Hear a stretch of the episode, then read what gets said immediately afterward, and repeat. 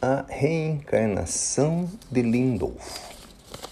Final do século XIX, em uma cidade espiritual, Lindolfo se preparava para a reencarnação. Vários preparativos em andamento, a família que eu iria receber, os planejamentos de uma reencarnação que trouxesse benefício no campo da elevação do espírito, circunstâncias organizadas, corpo, corpo físico já definido. Mas Lindolfo ainda trazia consigo as dúvidas causadas pelo medo de errar. Reencarnações passadas cometendo falhas causadas pela inteligência avançada que ele possuía. O campo do intelecto em desarmonia com o campo do coração solicitou uma última entrevista com aquele que era seu orientador nos planejamentos reencarnatórios. Recebido, falou francamente: Senhor Dória, ainda não me decidi integralmente. Tenho medo de errar e perder novamente esta oportunidade.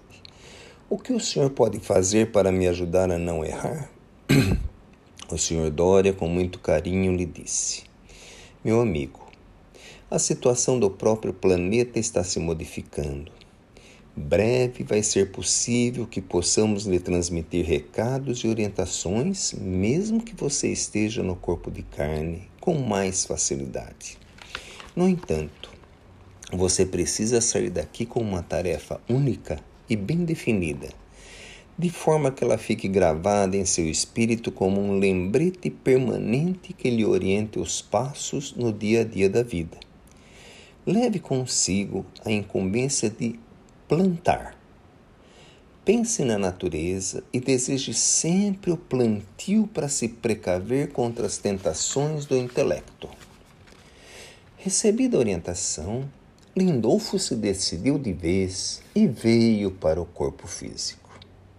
Criança pequenina e já pedia aos pais para cuidar dos jardins da casa. Jovem, encaminhado aos estudos escolares pelo carinho da orientação paterna, encontrava alegria ao contato com a terra no plantio de alguma árvore ou no cuidado de uma já plantada. Mas os estudos lhe exigiam cada vez mais tempo no dia a dia. A formação profissional exigia dedicação. Indagando a seu pai sobre o seu desejo incontido de plantar, seu pai lhe orientou: Meu filho, este é um período pequeno da sua existência, mas muito importante.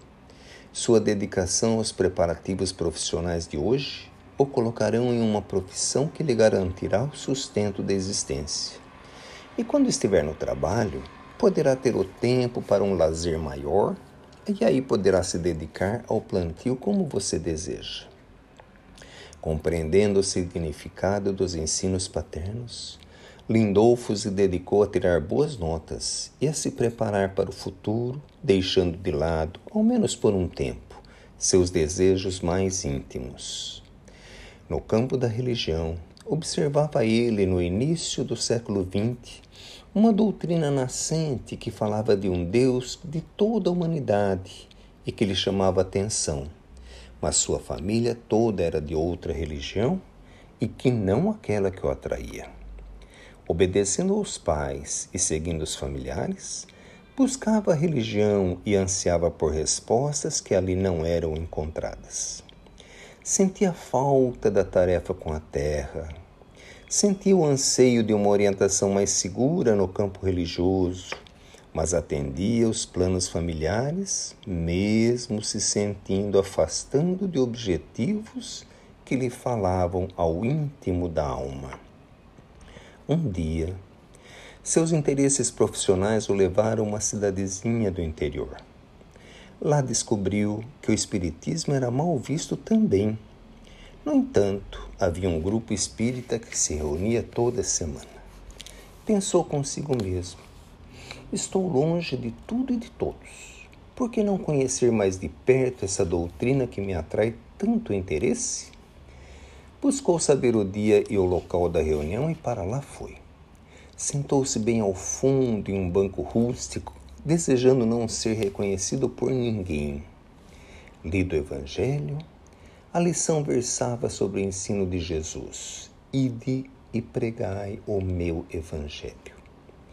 Várias pessoas comentaram a lição e depois, para sua surpresa, houve uma prece e ouviu o dirigente dizer: Meus amigos, vamos vibrar em silêncio e desejar que algum amigo espiritual nos auxilie no entendimento da lição. Ficou atento ao que iria ocorrer, pois tudo aquilo era novidade para ele. E viu uma senhora se levantar, erguer as, as mãos e fazer uma preleção sobre a lição. Guardou alguns dos ensinos em sua mente.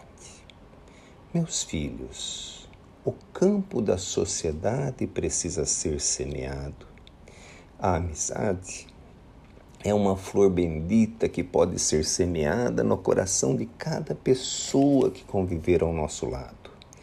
O perdão é uma chuvinha que ameniza a sede das flores que brotam. E por aí foi aquela senhora falando.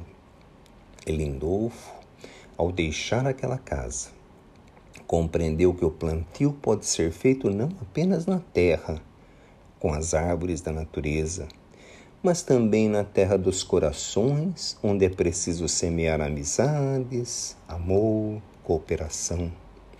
Aí descobriu um novo rumo para a sua existência.